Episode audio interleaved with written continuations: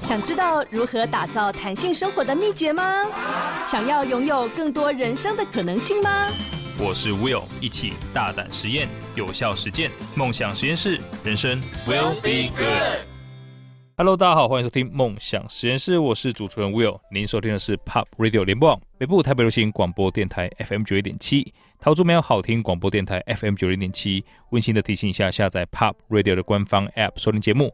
还可以跟主持人与嘉宾进行互动哦，哇！今天呢非常开心，邀请到的是一位就是台湾自创品牌，但是大家看到他会觉得，哎呦，这个感觉是非常有那种质感的欧美品牌，所以他另外一个我心目中对他的称号也是台湾之光了。哦，那他的名字非常特别，如果大家看到他的名字的话，会觉得说，哎呦，这真的是欧美的，但实际上如果你发音的话，它就是台语。好，那我们邀请到的是 Daya 的创办人暨董事长许能俊，Daya 学长来到现场。哇，Will 你好，非常高兴。大家好，我是 Daya，非常高兴来节目。呃，为什么叫许董这个 Daya 学长呢？因为他在创立品牌那一天开始，他的英文字就是 Daya。那因为他非常热爱学习啊，所以呢，大家都叫他 Daya 学长。所以其实呃，Daya 学长从您创业到现在，已经也哇将近可能三十年。对，今年三十年。的时间呢？你可以大概跟大家分享一下你整个创业的历程吗？呃，谢谢 Will 哈，非常高兴来节目当中。那三十年前，其实我创业的那一天，我都不知道我现在会变成怎么样。嗯、其实所有创业的人呢，他都有一个很大的特质，他很勇敢。嗯，他都不知道未来有多困难，所以他都一定是有一个抱一个勇敢的心去往这个他的理想去去冲刺。那呃，我是二十六岁那年开始创业的哈，那是做礼品杂货开始。其实我也跟大家讲，我那时候也不知道我能够公司能经营三十年，也不知道我能自通品牌。可是我唯一要做的事情就是，我一定要想办法把我自己这公司把它创建起来，做得比较好。那你有一个很强的意念的时候呢，有不怕困难的这个精神的时候，你就会开始往前冲。可是创业其实就是一个挫折的开始。好，这一路下来的时候，这三十年其实我也跟大家讲，其实三十年是一个挫折的经历史。嗯，可是，在挫折当中，你能活下来，你就会不断的这个蜕变。村上叔叔讲过一句话，我觉得非常好。他的话就是说，当你穿过暴风雨，你就不是原来那一个人。所以，你只要突过每一次的暴风雨，你的成长、你的学习，你就能活下来，你就会更加不一样。哇，哇！所以，其实等下学长您在。呃，刚刚提到这是现在是三十年嘛，那觉得创业是一个非常勇敢的决定，然后一路上就不断的这个挫折，因为其实当年您在创业的时候也是呃二十六岁，然后手上有存了二十五万元，对，那自己赚的哦。哇，呃，很多人因为觉得会觉得说创业就是要有一桶金，那传统一桶金就是要一百万嘛，嗯，假设现在你跟一个年轻人讲说，哎。你存到二十五万，基本上可以创业，他应该不会相信。我说这是这可以干嘛？所以你当时拿着这二十五万，是什么样的灵感让你觉得说，哎、欸，我已经可以开始创业了？这个不只是普通的勇敢，这是大胆的。大胆哈，所有创业人都是大胆的。我老实说，嗯、那存二十五万的原因是我在之前的工作经历里面，嗯，赚到的这个钱。那我觉得我能够利用自己的这些呃，在工作上。展现的能力赚得到钱，表示对自己有信心。创业过程中一定要有信心，你才办法创业嘛，对不对？嗯、还有不知道未来多么困难，你才敢讲 敢创业。是我在创业之前是做，还有做媒体广告。嗯、媒体广告，它时候是呃做一则广告呢，它可以抽百分之二十的佣金，可是它的底薪是非常低的。我那时候底薪只有八千五百块台币，可是你只要是工作，你只要接到订单，你就有百分抽百分之二十。所以我那时候短短七个月，我就攒下二十五万。所以那时候的工作的强度呢，真的史前未有嘛，哈，一天可以打两百两百多通电话，然后很冲很冲，冲到这个公司有四十个业务人员都觉得这个人是哪里来的哇？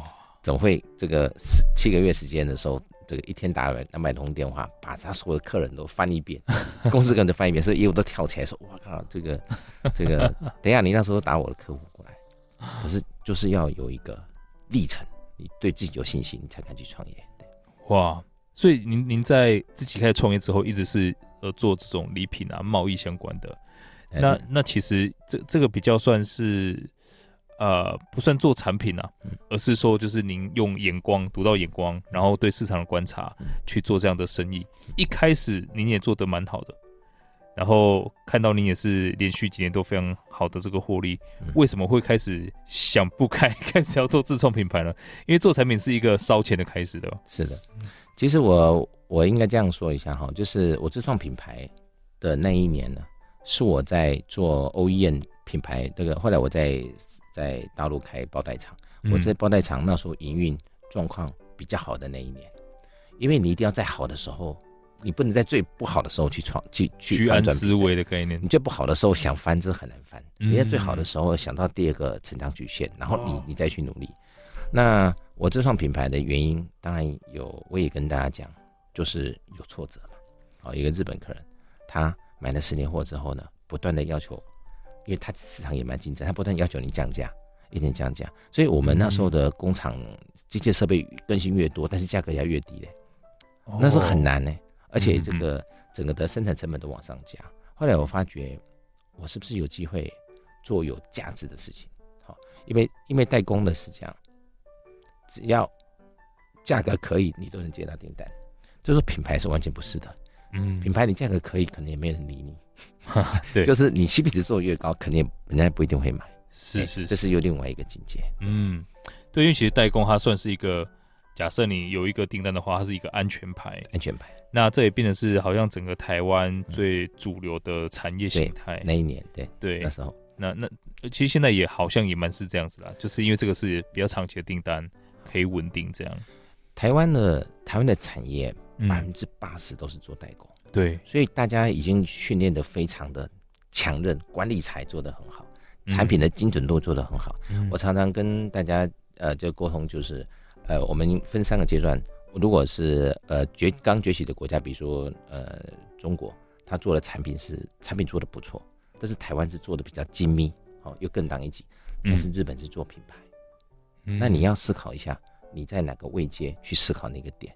嗯、那台湾台湾是全世界代工百分之六十到八十都是台湾代工，但做的再好的时候，还是回到价格面。嗯，那价格面的时候呢，它就是在价值的创新程度呢，确实是。比较没有机会去发挥，对，所以我在我在品牌代工到一定的阶段的时候，我发觉我应该想办法做有价值的事情，所以我就开始重新回来思考在品牌的部分。嗯、那当回到台湾来，台湾的品牌怎么做？我想说啊，我代工都代工二十年的包袋产品，干脆我的品牌名字就叫做德亚，用台湾的声音来做这个品牌，嗯、因为你不断的念的时候，你就会有不同的这个心境，而且念德亚之后呢，呃，大家会觉得哇。好像是我们自己的声音，嗯，一个品牌只要有名字、有灵魂之后呢，它就会有不断的能量跟原力呢去创造。所以我当初做品牌命名点啊就是这样来的。可是当初大家都觉得太怂，嗯、所以那是从太怂开始做的。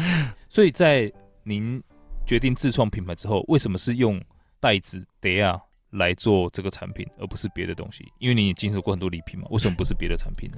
呃，我从礼品杂货出身，我们礼品杂货现在还是做的不错，也做了三十年。嗯，那我后来在大陆设厂做品牌包袋代工，嗯，我们品牌代工做的也不错，我们代呃代工欧洲的啦，哈，还有一些美国的品牌，我们做的最好的是做 New Balance，哈，New Balance 我们的代工也代工蛮久了。嗯，那在整个代工的领域做下来之后呢，就像我刚才提的部分，就是在于产品越做越好。但是基本上都是只是这个呃品品质做得好，但是你知道我我的个性是比较跳动，比较有创意的，嗯，所以只是做标准产品，可是没办法创造价值的事情呢，就会觉得很可惜。每次做很好的东西的时候呢，那这个都是都是呃只有帮客户把它做好，但是我们是不是有机会在做价值里面呢，可以做得很好？所以我我那时候在 Web 那边上课的时候呢，他讲了一句话：你要突破价格的想象，才能创造对最对价值的这种嗯啊，突然有点忘记，不过大概就是这个样情况哈。嗯，对，就是一定要对价格的突破，还有对价值的这个呃提升提升的时候，你要不同的一个一个概念。对，哦，所以等于是反而不要用因为价格来限制自己对价值提升的想象力，因为你做的东西都不错了。但是你缺少的是一个价值，嗯，对，价格对你来讲不是一个最大的门槛，对，产品对你也可能不是最大的问题，但是你怎么样去创造这个价值，其实是可以去思考的。嗯、哇，感谢。对啊，学长，哦、真的，你有听到一个点的？对对对对，我发现突然间好像价值其实，呃、尤其是价格啦，嗯，因为价格算是一个大家习以为常，对，可能我长期来都是这样子，之后我们就会忘记说，其实，呃，本来就有更多可能，对，因为台湾人的思维比较说像啊、呃，可能这个东西成本就这样子啊，为什么你要卖这么贵？嗯，可实际上我们用价值的角度来思考的话，它是完全另外一个层次的。对，不然你说宾士车跟 Toyota 一样都是沙发跟轮子，嗯，计算一算没有差多少，为什么会差几倍的价格？嗯嗯，那其实是在价值上面的差别。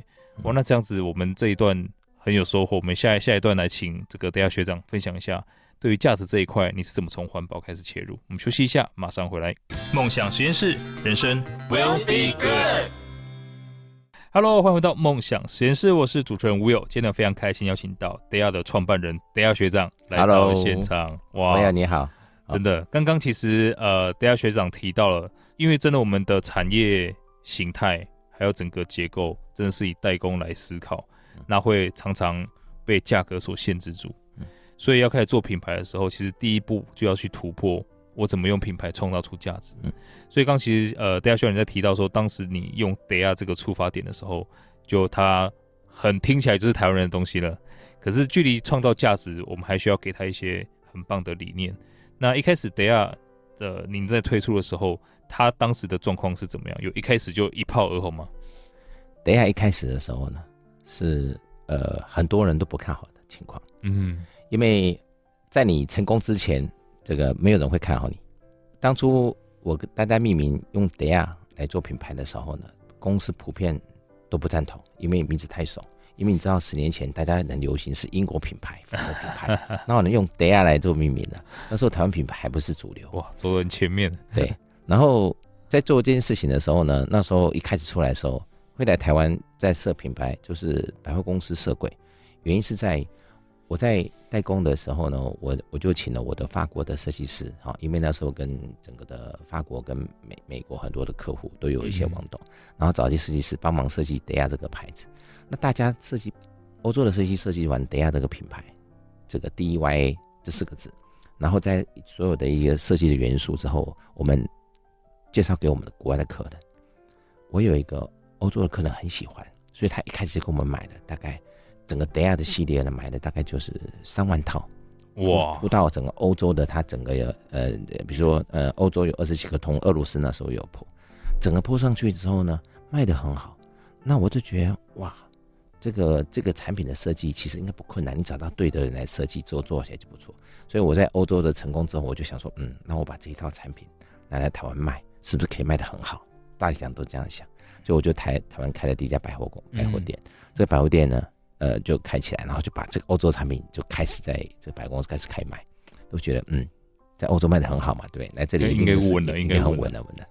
一开始卖的时候呢，那状况就很差。为什么？哇，第一个，呃，欧洲的设计有时候回到台湾来的时候是水土不服，因为欧洲的设计都比较简约大气，所以一个包拉链只有两个，这国内的消费者哎。你这个怎么就有两个拉链？你这个怎么结构这么简单？嗯，你这个风格好像不错，但是为什么使用的功能功能就好像比较少？就而且还要卖那么贵，要卖三千块，这个应该这样子功能这么少，大概只有几百块吧？就大家的落差点就会产生了。好，所以你在欧洲卖的很好的情况下，你回来台湾卖就卖不好，就假说就表示说，其实品牌不是好看就能卖，嗯，也不是说你的价格定的低就能卖得好，其实还是要回到你品牌。消费者怎么样认知你啊？怎么样去内容是什么？消费者为什么要去买你这个包？可能还要回到品牌的这个这个权益跟架构思考点来看。嗯，所以一开始魏老师说卖的非常的差。哇！所以当时在卖的很差之后，您是怎么开始去突破重围？好，我跟所有人是一样的了哈，找顾问公司过来做这个品牌的这些调性的参访，顾问过来看啊。那我在我我其实也提过，我们也做过 Force Group 的调查，嗯、其实对这个品牌大家都非常不看好。嗯、那非常不看好的情况下是是是什么呢？就是呃，我们请 For 请顾问公司来做 Force Force Group 调查，然后在铜陵百货中华东路上面有一个会议室，那网络上找大概花了一千块找十几个人来对这个产品来做盲测。对，我想你们都知道，盲测完毕的时候呢，主持人就在现场一开始拿我的欧洲产品就问这些人，就是：“哎，这个好不好看？”大家一看，model 是外国人，哎，品牌是 D E Y A，听看起来像德国牌子，哎。看起来像法国牌子，对呀，听起来像蛮高档，所以主持人就觉得这个一开始包都觉得好不好，对不对？一开始是这样的嘛。对。那大家都觉得，哎，好啊好啊，对，很很多人十几个人说，嗯，这个包不错，哎，model 很漂亮，然后花色也很好看，杯子不错。后来主持人就公布答案，就说，嘿，我跟大家讲，这个会议室呢，我跟我太太跟顾问就站在这个玻璃的后面啊，我们可以听到他会议室的声音，他不知道我们在后面，嗯，很很很实际。那那那现在就这这个主持人就说好。大家都喜欢这个包，对不对？会不会买？他说会会，不错。后来就问他说：“啊，我们跟你公布答案，这个牌子是台湾的自创品牌，叫德亚，好，是那台湾的老板想要自创品牌，好，大家觉得这个牌子可以。后来 DNA 不对之后，全部都翻盘。他们就说：我说，哎，德亚熊怂啊啦，然后就的名字就取这个品牌，然后都觉得说，哎，这个设计也就怪怪的。他们有那种被骗的感觉。对，那哎奇怪，这个叫德亚，哪有人用德亚用这个名字当品牌的？那时候是没有人讲。后来讲完之后呢，再问会不会买，百分之九十人都不会买，只有一个人说要考虑。哇，这种情景哦，我在在这个玻璃的后面，顾问都不敢跟我讲话，我老婆也是非常的非常紧张。后来我老婆在凝结了一分钟之后，因为看到我心脏快没力了，他问我说：“我们这品牌还要做吗？”哇，我当时的回答只有一句话说：“回去再说，因为已经过不去，你知道，过不去那个。”那、啊、最后的结论呢，还是创办人是反骨的，还是坚持下来？因为别人只要专家说的对，你就照做的话，你可能会成功。但是这种事情还是要看机遇呢。哈、嗯，我跟你说，所有的事情还要回到创办人本身，他的 DNA 还有他的自己的这种反骨性够不够？对，哇，我好难想象当时那个场景，应该很硬那种感觉，就是那种血压大概一百八。好，已经快不行了。说啊，我怎么做的这么重大挫折的决定？因为所有人跟你盲测说这类敏感，按你比赛，这个很难。大概是这样的例子，这种感觉会觉得很特别。是，我不是特别，这个我我我我我不觉得我可以承受那种。嗯，哇，所所以当时你回去开始决定是什么样的动机让你觉得说啊不行，我要再走下去，即便说可能外部这些都已经那么不看好了。好，所有专家。跟消费者看的都是现状，我看的是五年后、嗯、十年后的事情是什么？为什么呢？因为台湾当时的环境呢，其实是从崇尚英国的品牌、美国的品牌，这都很正常。但是台湾本地，你知道，台湾是全球在包袋行业啊，大概百分之六十这其实台湾代工嘛，对不对？台湾有一级顶级的材料，有顶级的技术，但是在品牌的部分呢比较少。对，嗯、那我在想说。我做代工做这么久了，技术、产品、创新，我觉得都可以做。但是我们希望有没有机会在台湾能够创造一个品牌出来，是让大家觉得台湾这个部分也是有一定的这种很骄傲、很骄傲的事情。对，嗯、所以我那时候就回来台湾做 MIT，因为我们去日本要买的就是买日本制的，对不对？对。回来台湾是不是有一个 MIT 的包可以买？所以我那时候就在、嗯、呃。品牌的部分就转了，大概有一部分的回来开始生产 MIT。MIT 还有一个很重要的观念，我也跟大家讲，这个产业包袋生产的产业已经式微了，因为台湾呢三十人的厂算大厂了，哦，三十人算大厂，因为这个产业已经很落寞了，哇，能够车包包的都四五十岁、五六十岁，或是阿嬷级的在做了，因为这个产业都没有年轻人要进去，所以它基本上是断层的。所以这样子的话呢，变成我们只能够跟做日本的工匠的精神呢。留下这种这个很大的传统，五十年、八十年。我就是有一次去看我的包在台湾生产，一个阿嬷在打那个纽扣。我阿嬷的归回，一共我今年多少倍涨？我阿丽娜过来走，一共阿我都不会代志。哇！后来我发觉台湾这个产业要留下来，我有一个原因呢，因为国际大厂，比如 Nike、Adidas，他们的都是以价格考量嘛。对。可是留在台湾里面，能够支持台湾的产业留下来，只有台湾的品牌。他相信台湾这块土地，他认同这个土地，他才能够坚持在这个身上。因为你要知道，在台湾生产不会比大陆便宜嘛。对对对对对，所以我们要坚持一个理念想法在这里。所以我觉得我去日本看到日本限定，我就会讲台湾限定，你要来台湾才买得到，感觉就是这样。哇，所以这个感觉你灌注了很多你的情感，那不不只是反骨，但是有很多对这个土地的情感在里面。嗯、所以当时从呃您看到那个盲测的结果，到你就是坚持再慢慢起来，这过程大概是几个月的时间，让你决定你要做下去？你有考虑很久吗？嗯，考虑我也老实说。考虑也是，呃，还是很久了。不过就是你看，我现在品牌 到现在为止是迈入第十十三年，嗯，哦，创业三十年，品牌十三年，这一路上哈、哦，品牌的过程中就是一个挫折的过程，跟创业一样，它不断的修正，不断的建立自信，然后你被打倒了又要上来，被嘲笑你又要上来，然后很多人都不看好你，你还要上来，可是克服。这些挑战的过程中呢，就是你人生最好的这个成长材料。所以，等下后来能够做这个 MIT 形象的代言人哈，我们呃政府连两连连两年都是找等下来拍哦。我们现在拍海飞嘛好，我们得过两次台湾金品奖。嗯嗯嗯。这些过程中呢，其实都是不断的调整，不断的调整，然后找到我们自己觉得认让消费者能够认同的角度。所以以前我做。做这个包袋代工的时候呢，我们可能几百人的工厂生产，订单接起来都几十万。可是做品牌的时候呢，我们是幼稚园，因为工厂的制造思维跟品牌思维是两回事的，所以你要重新学习。所以这样我品牌部分也做了十几年，所以我觉得说，哎，我品牌我现在可以可能就是呃。EMBA 的等级哈，大家可以问的时候，我就可以讲出来我这个过程中里面得到的一些内容，马上跟大家来分享。因为这个钱花了嘛，应该我痛到学费痛到就会在线，所以是这样。哇，可以，这个大家不管是什么样的品牌啊，如果有问题，赶快来请教一下等下学长。我们休息一下，马上回来。梦想实验室，人生 will be good。Hello，欢迎回到梦想实验室，我是主持人 Will。今天非常开心邀请到 Daya 的创办人 Daya 学长来到现场。那刚刚其实很感谢 Daya 学长分享这么多，呃，这是他当年创业很精彩的故事啊。可能大家看到 Daya 现在这么成功，然后大家这么喜欢他的东西，甚至我们在场的所有人几乎基本上都有用过 Daya 的产品，而且谢谢。这个产品还很长寿，就是你买一次可以用非常非常久。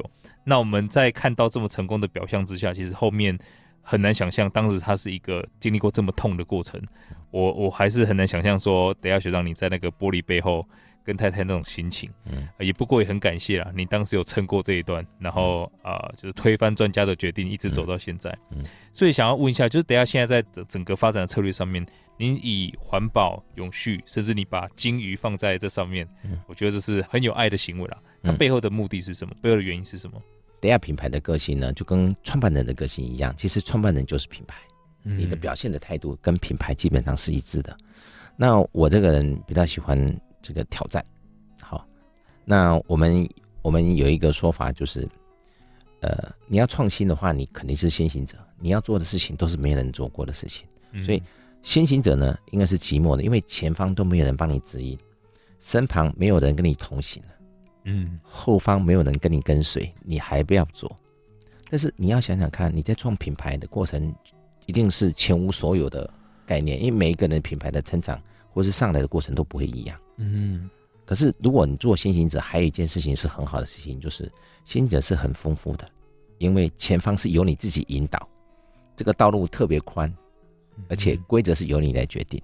所以，我当初要做环保这件事情的时候，其实是我可以提一下我的经历，是我在政大 EMBA 去法国做境外教学参访的时候呢，跟这个那个欧舒丹的总经理来对话，讲他们欧舒丹的品牌整个在全世界的形象的部分。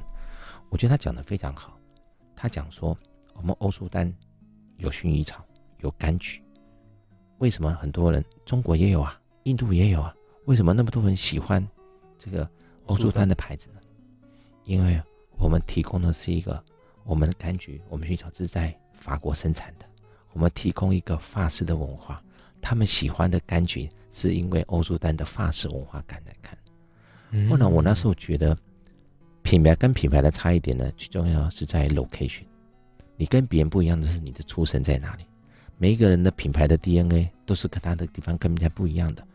我等下是台湾出生的，那我应该做欧洲的品牌，不会做的比欧洲人还厉害啊，对不对？哦，所以日本日本的品牌也很厉害。日本人在做产品的时候，他们有日本风格，台湾人应该有台湾的一个自己的特色。后来我找到台湾一个很强大的这个 DNA，就是台湾的环保是全世界前三名，环保回收是前三名。这个领域里面呢，所有的纺织，全世界的纺织的一些大厂的回收，其实台湾是做的最好的。所以我能不能运用台湾最大的优势呢？这个土地的优势呢，来创造出品牌不一样的 DNA？所以我在二零一五年就开始做环保这一块。我老实说，环保比较贵，都没有人理我，所以你就不断的去去做这件事情。所以我们那时候在二零一六年哦，就得到呃呃呃，就在做这个呃环保的事情。在二零一七年得到台第一个台湾金品奖，就是用宝特瓶呃用八个宝特瓶回收沙去做成一个背包。那我们跟黑熊保育协会呃做合作。呃，接地气，因为太多人有熊了嘛，对不对？对对对。但是熊他们做商标在卖东西，但是我们用熊的话，能做保育的概念是不一样的。所以我那时候买一个包包可以救熊这件事情蛮酷的。嗯、就是我一个香港的客客户呢，他买包包，他就说台湾的品牌很多，但是他觉得一个包很酷，就是买包包会捐一趴给黑熊保育协会的那时候的活动，他觉得这个 idea 非常好。哦，所以你只要跟消费者产生连接，你的品牌就有就有故事，有生命。后来在二零一九年的时候呢，我突然看了这个，你知道吗？一只乌龟插着一支吸管，我觉得好震撼呢、哦，那个画面好震撼。我就觉得说，哎，海洋的保育那时候是这个冰层融化啊，这个北极熊都没有冰可以站。对对对，我觉得海洋的问题是很重要，所以我们就会创造一个 IP，就是我们的大吃鲸。那我们就开始来做这个海废回收的这一块。基本上就把这个环保部分给打造出来，所以二零一九我们就得到第二次台湾金品奖。那这个是在整个的呃这个业界里面都是先驱者的部分来做。哇，所以您在推动这一些的过程当中，有没有碰到哪些特别的困难？比如说定价、成本上面的调整等等的。困难是非常非常的多了，因为你做的是前无所有人去做的事情。对啊，所以我们买材料的时候，当初你要买海飞的材料，一个材料的要买的话，因为是要，呃，回收回来，在这如果是海飞，那回收回来从这个呃处理，从国外买进来，那再处理部分呢，一个买材料可能要到六个月到八个月才办法材料能到位，而且这这次买的海废，这次的回收跟下一次回收又不一样了，因为每一次的回收都是不同的这个的过程特质，所以呃那时候呢。买海废回来之后都是有点限量版，因为这次回来颜色做完之后，下一次就不一样了，所以你每次做的不一样。可是这个东西呢，都是要投资的，因为我老实说，要买这些先进者的投资，像我们我们今年开始跟南亚塑胶合作，南亚合作在海废的这个部分也也是做的非常好。我们因为海废材料的库存其实没有，因为整个的整个的回收体系里面百分之八十是 rPET，百分之二十只有海废。因为海废的回收太困难，都没有人要做。嗯，在做这个事情的时候，等一下首先做一件事情是，我们直接跟南亚合作啊，直接买他的海废，一次买了十吨回来，开始设定规格规格。我们跟南亚买进那个海废回收的这沙，然后进口进来开始设定所有的规格，我们包带的所有材料规格。所以这个库存，当时我们大概花了几百万去建构这个整个的这个体系。嗯，那就是。有品牌、有理想、有意愿去做这一块，他把规则把它设定好，然后后面开始推广的时候呢，就会就会非常好。所以我在海废这个海保署有一次邀请我去讲一讲一次的分享，叫做“等下的海废再生，呃，创新的永续生态链”，把海废是不是能够把热海里的垃圾变成我们未来的保障？对，就我做了一个生态链的部分，好，那得到非常大的认同。哇！所以，呃，您我我看到您接下来的计划有一个零碳背包，对，请问它是一个什么样的概念？现在产品要回收再利用，嗯，或是回收回来，呃，我们现现在都讲永续 ESG 嘛，哈，对，等一下应该是这个领域里面目前算是呃，走比较前面，比较是领领导性的品牌。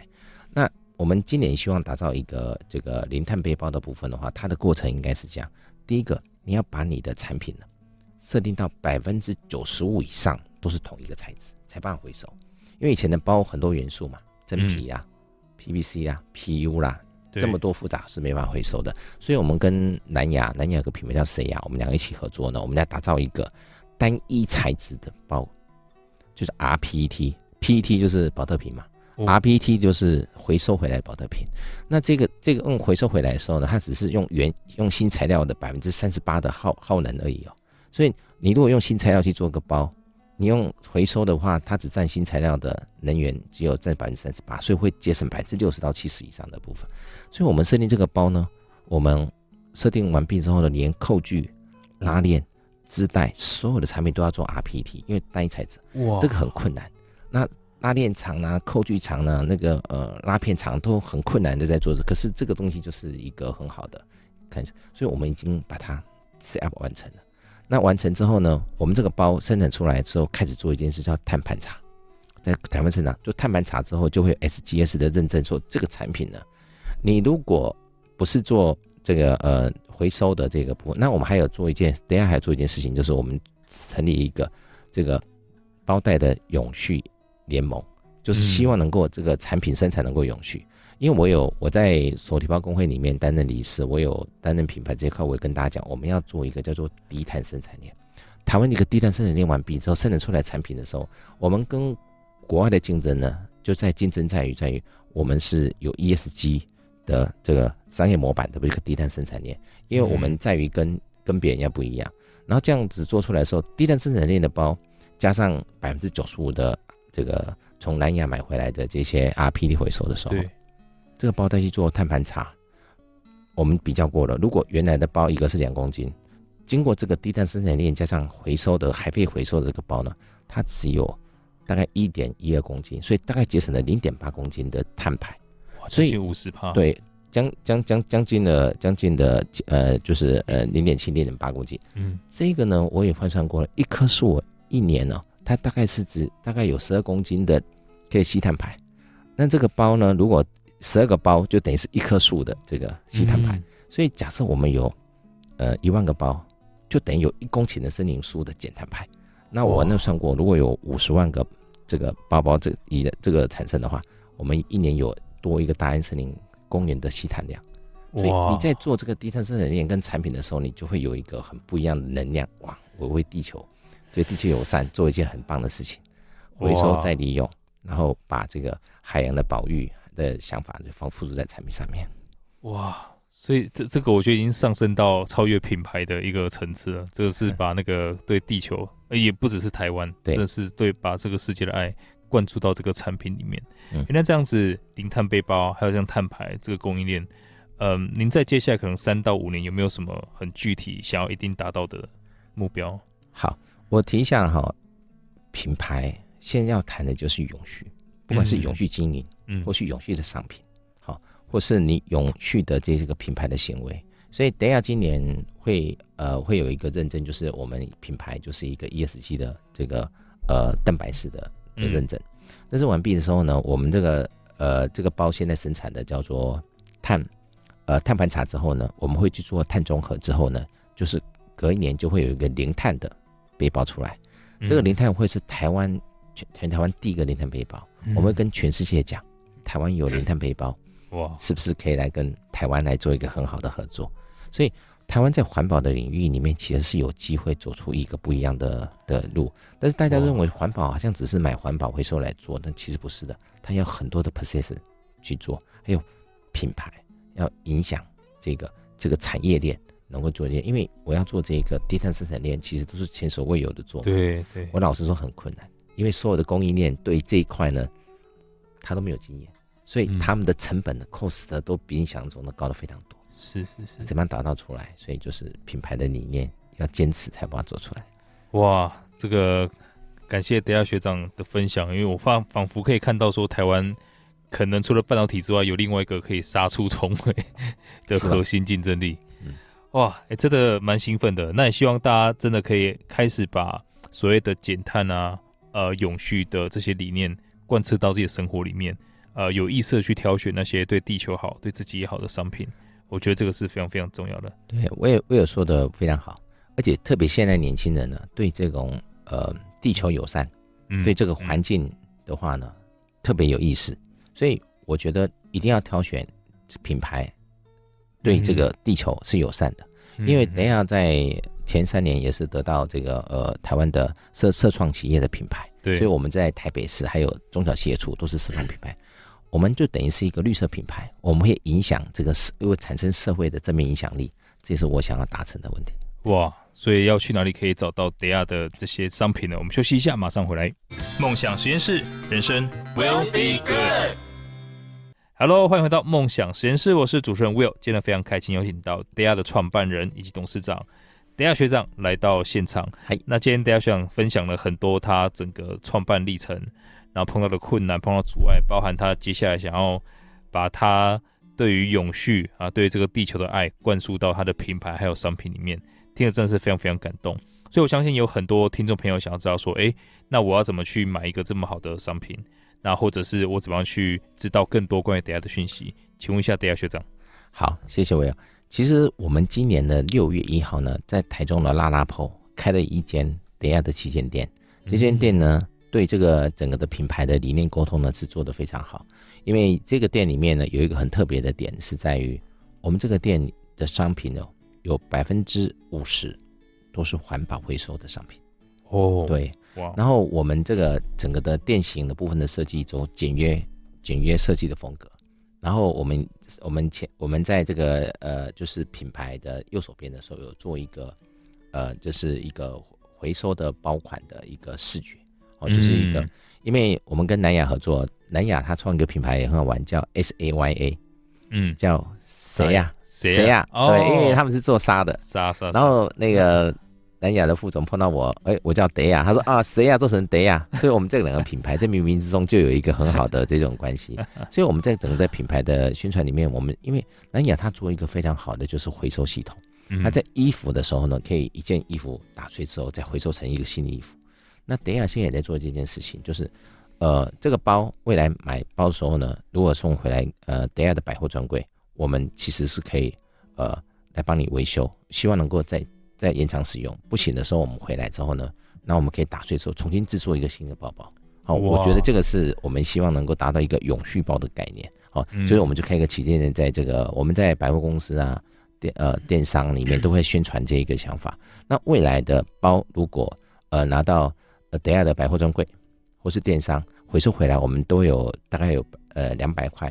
的回购给他，给消费者鼓励他回收回来的包来做使用，好，所以说我们就希望能够创造一个永续的一个循环，去思考那个点，好，不用过来做，哇，哎，所以其实大家只要在网络上面搜寻 D E Y A，对，那基本上都可以看到，啊，可以的话就到台中的旗舰店，对，那你会有更多的体验。台中啊，台北松烟啊，西门成品啊，这边都是直营的店，哦，那边这边都有一个非常好的体验，哦，对。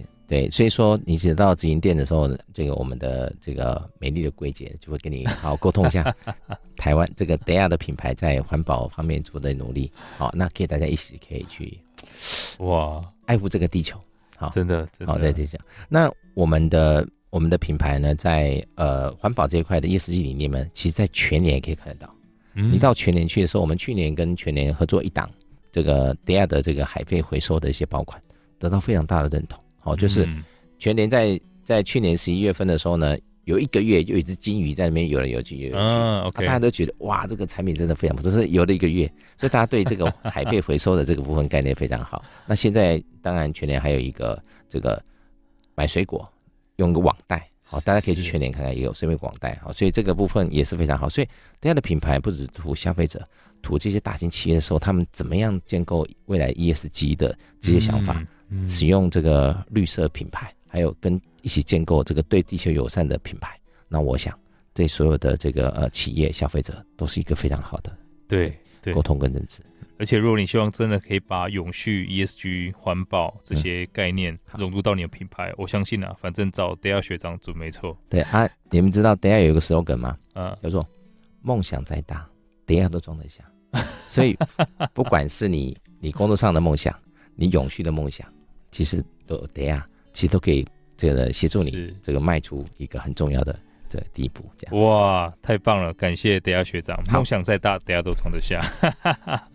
好，如果大家对今天主题有任何想法，欢迎到 Pop Radio 的官方 App 上面留言。那如果是听众朋友想要跟我或者是跟 Deya 学长更多的交流，那直接上网去搜寻 DEYA，、嗯、我相信会看到他们很多活动。那或者是也可以到我的脸书上面搜寻 Will Be Good 黄世豪来追踪，我都会把今天的精彩内容上传，让大家可以重复收听哦。那今天我们再次感谢 Deya 学长，哇，谢谢 Will，哇，感谢你，真的啊，受益良多啊。这个希望大家都做好笔记。我们下个小继续锁定 POP 国际线欧美航班，下周日下午四点我们就空中再会了，拜拜，拜拜，谢谢，谢谢。